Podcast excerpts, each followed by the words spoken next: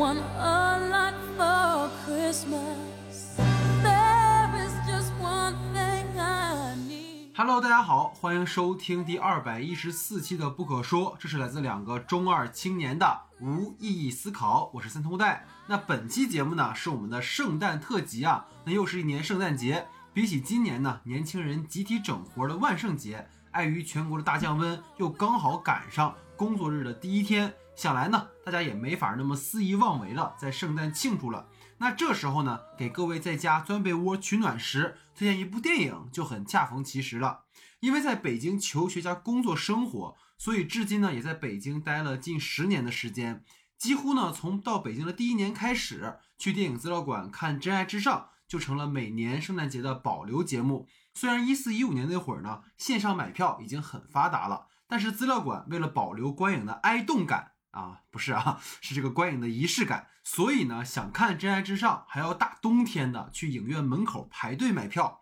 我还记得呢，有一年哈，因为赶不上去排队，就软磨硬泡在电影学院上学的朋友去帮忙排队。因为电影学院呢离资料馆比较近哈，现在想来呢也是很为难人家。虽然呢对《真爱至上》的情节已经背得滚瓜烂熟，但每年呢如约的看到休格兰特在首相府舞手弄姿，看柯林叔呢用蹩脚的葡萄牙语向心爱的姑娘告白，看马克呢在死党家门口向他暗恋的死党妻子用纸片上手写的字告白。看当年尚未开始营救家人的连姆尼森与儿子称兄道弟的聊着何为爱情，最重要的看着片头片尾那些导演在镜头中记录的现实中亲朋们在机场接机送别时的拥抱与泪水，每每看完离场，总会有一种被治愈的满足感和幸福感。不过呢，我们也不能总沉湎于一部电影带给我们的感动。恰逢赶上圣诞节，我们决定呢邀请几位往期参与过《不可说》节目的嘉宾朋友，分享他们的圣诞片单，希望呢也能为你在这个寒冷的冬天增添一些温暖和治愈。节目开始前，还是希望大家多多关注我们的微信公众账号“播客不可说”。上期节目呢，预告的年终盘点节目，预计呢会在元旦的前后播出，还请大家持续关注我们的节目更新。关于我们最新的节目单呢，大家可以关注我们在公众号新闻专栏的通知。想加入听众群，跟我们一起互动交流的朋友，只要在公众号的后台呢留言“入群”两个字哈，就能获取入群的方法。那下面进入到我们的圣诞片单分享环节。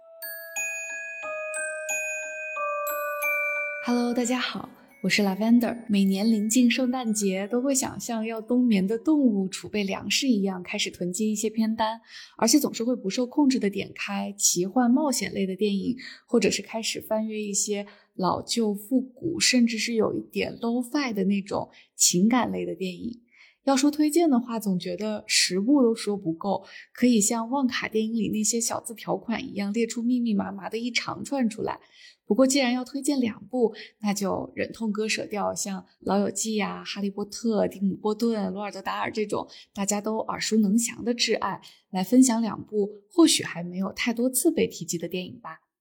那第一部想推荐给大家的是挪威简单温馨的定格动画《索兰与路德维格的圣诞节》。那故事呢，大概是讲述了挪威北部的一个小镇，临近圣诞，也丝毫没有要下雪的迹象。而当地的报社记者为了报纸的销量，一直在谎称雪季即将莅临，就引得镇民们又愤怒又沮丧。那为了圆上这个漫长的弥天大谎，记者就找到小镇里一位发明家爷爷，希望他能够发明一台造雪机出来。发明家爷爷因为自己的两位鸭嘴兽和刺猬小伙伴的期盼，就开始秘密的研发，却遭遇了一系列他自己也意想不到的情况。而这个性能还不太稳定的机器，也被有心之人利用，在小镇里扬起了一场空前的气候奇观。在一切都即将走向失控的时候，发明家爷爷和鸭嘴兽、刺猬也亲自出马，力挽狂澜。这部电影就用比较粗粝、钝感，甚至是有一点点丑萌的这种定格的画风，呈现出来一个不太一样的圣诞荒诞寓言。它恰到好处的幽默和讽刺，都会让人在观影当中不禁跟着一起会心莞尔。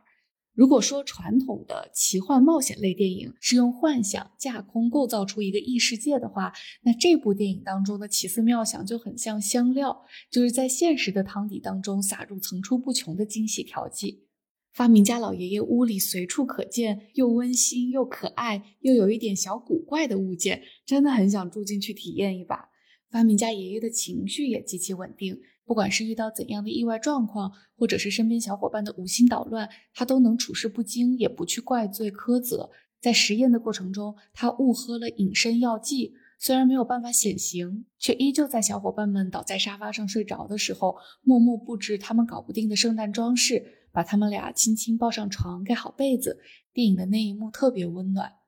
虽然电影从始至终都没有提到圣诞老人，但发明家爷爷就给人一种圣诞老人正隐藏在身边的安心感。当然，鸭嘴兽和刺猬也有自己的成长弧光，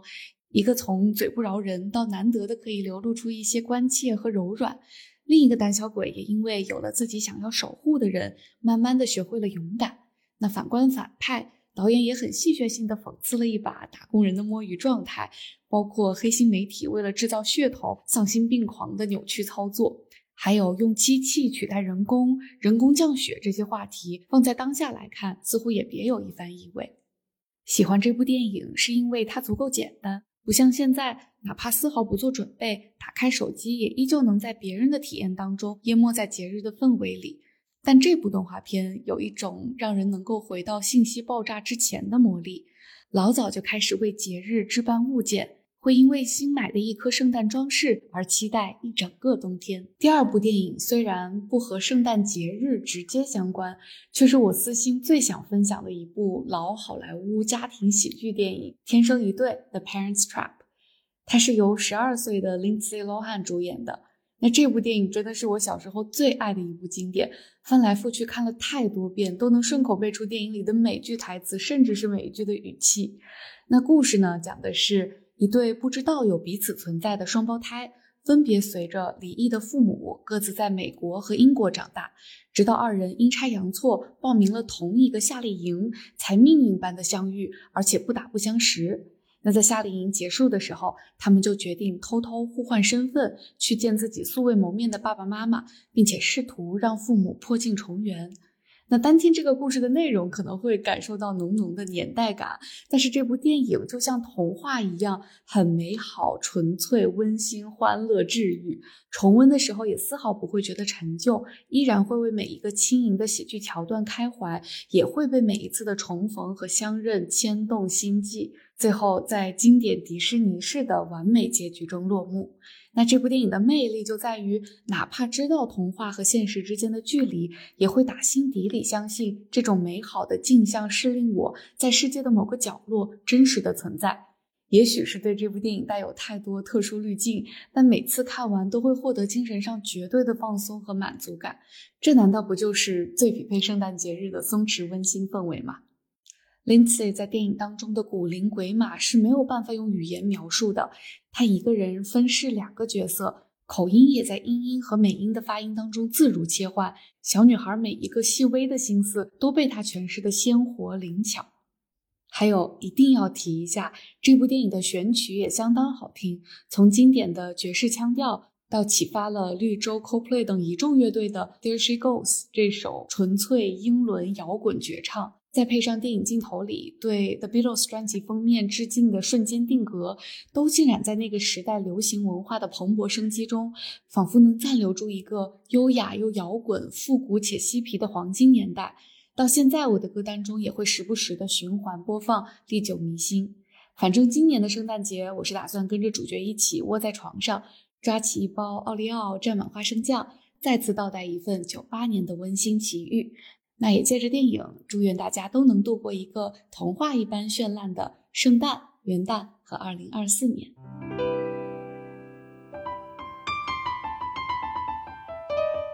不可说的听众朋友们，大家好，我是青瑶。首先祝大家圣诞节快乐。然后我今天也是来受邀给大家安利圣诞片单。那我其实给大家推荐的圣诞节电影呢是库布里克的大开眼界。有人会问啊，这也算圣诞节电影吗？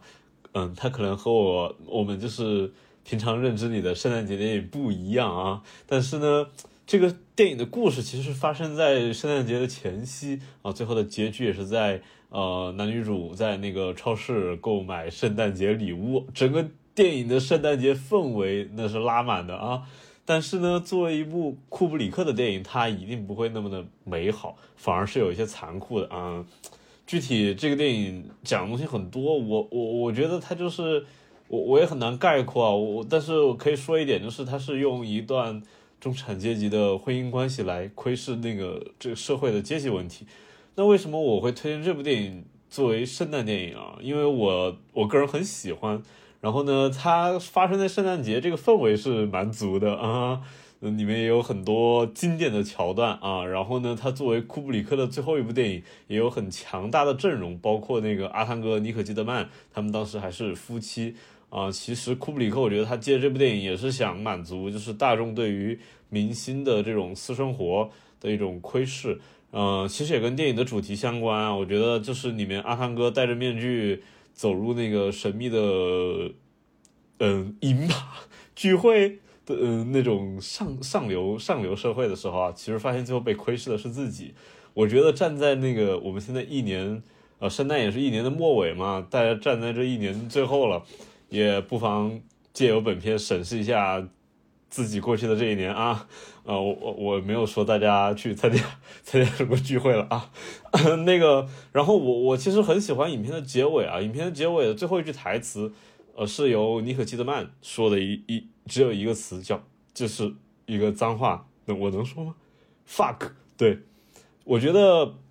这也是库布里克的一个仪式感嘛，就是他作为他最后一部电影。作为他最后一部电影的最后一句台词是一个骂人的脏话，嗯，我觉得蛮有仪式感的。然后呢，站在我们现在一年的末尾，如果你对这一年、对这一年的生活感到很不满意的话，嗯，你看完这部电影会非常的舒适。你看完最后之后，你也可以跟着尼克基德曼 一起说一句 “fuck”，OK？好的，祝大家圣诞快乐。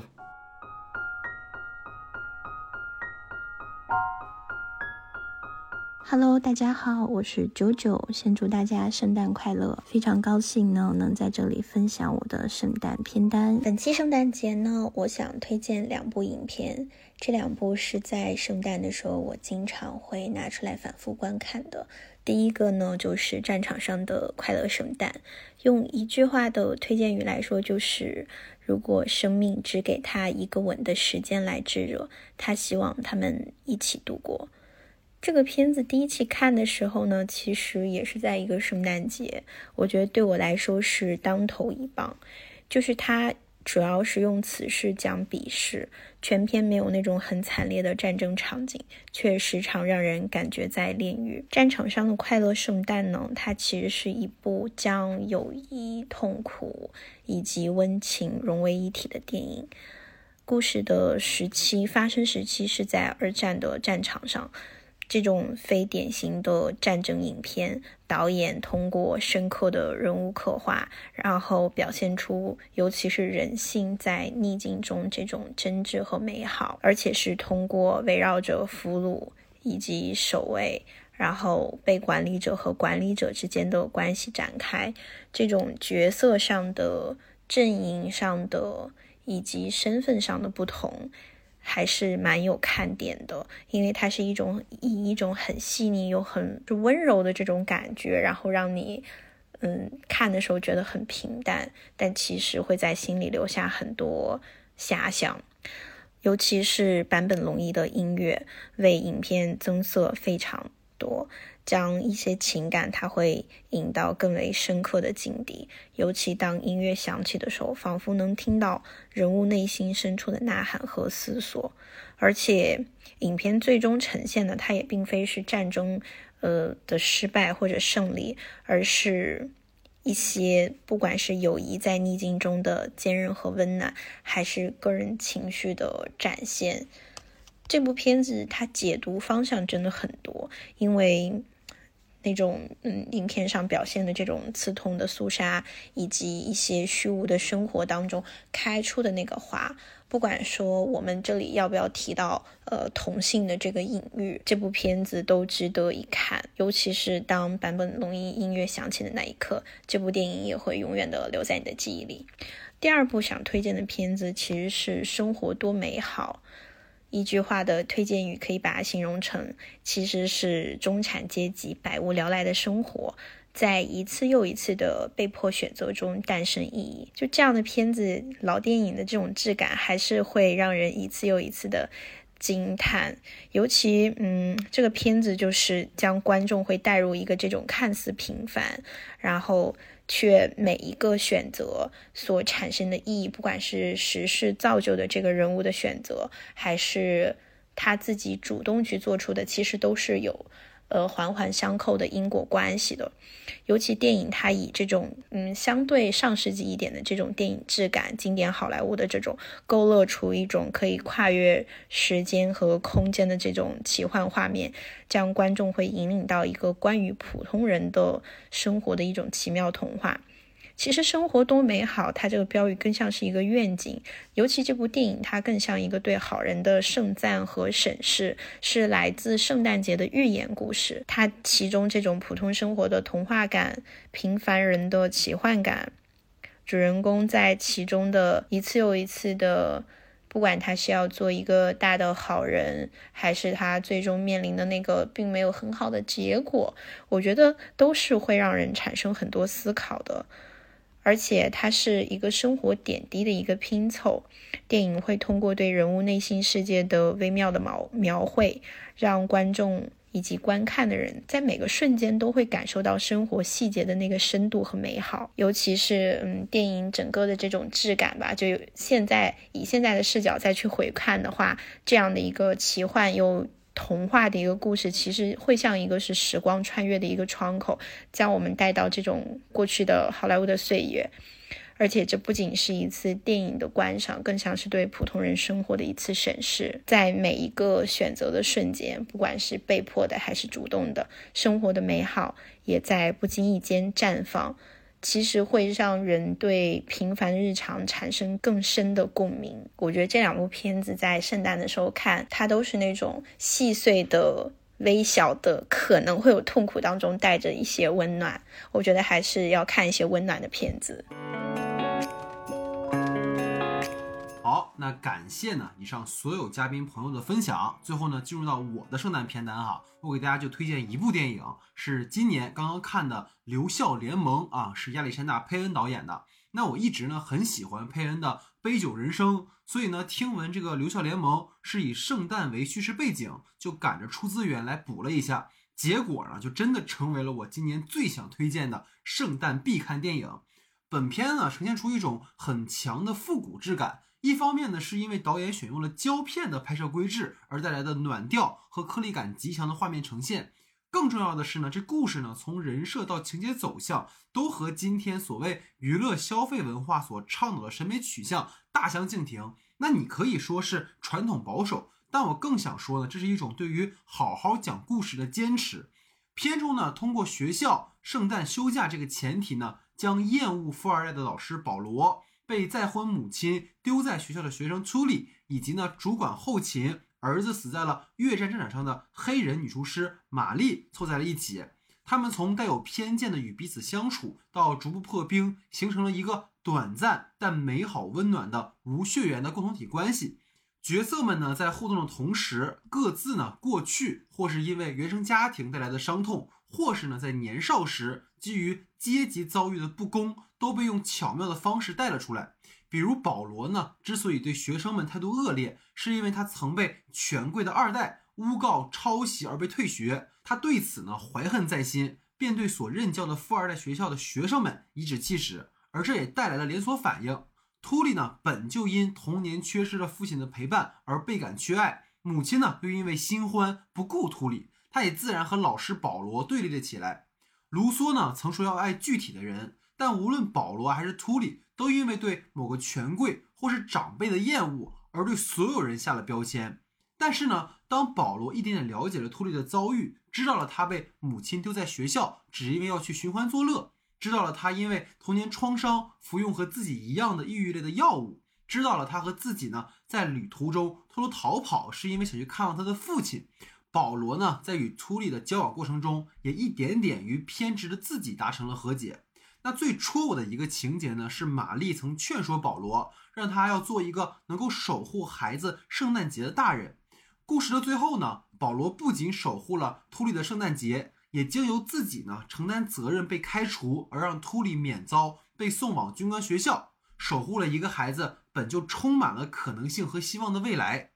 包括呢，玛丽有一场戏哈，是在城里的圣诞夜派对上，一个人突然崩溃的哭了起来。曾经呢，一度寄希望能够大展宏图的儿子在战场上牺牲。玛丽呢，努力工作多年，就是为了让孩子能上条件好的学校。结果最后是竹篮打水一场空。你很难想象她心里有多么的委屈和悲伤。但玛丽呢，除了这一次的崩溃，一直都很坚强。这又让我想到一句话：至亲之人离世的痛楚呢，不会在其离开时就很强烈的感受到，而是会在。未来的某个不经意的时间，如洪水猛兽般的击垮生者。但好在呢，影片的结尾，当玛丽呢在走廊看到正在等待被处分的秃利时呢，坐在了他的身旁，默默地搂住了秃利。或许呢，在玛丽眼里，也将自己对于儿子的思念寄托在了这个充满可能性的年轻人的身上。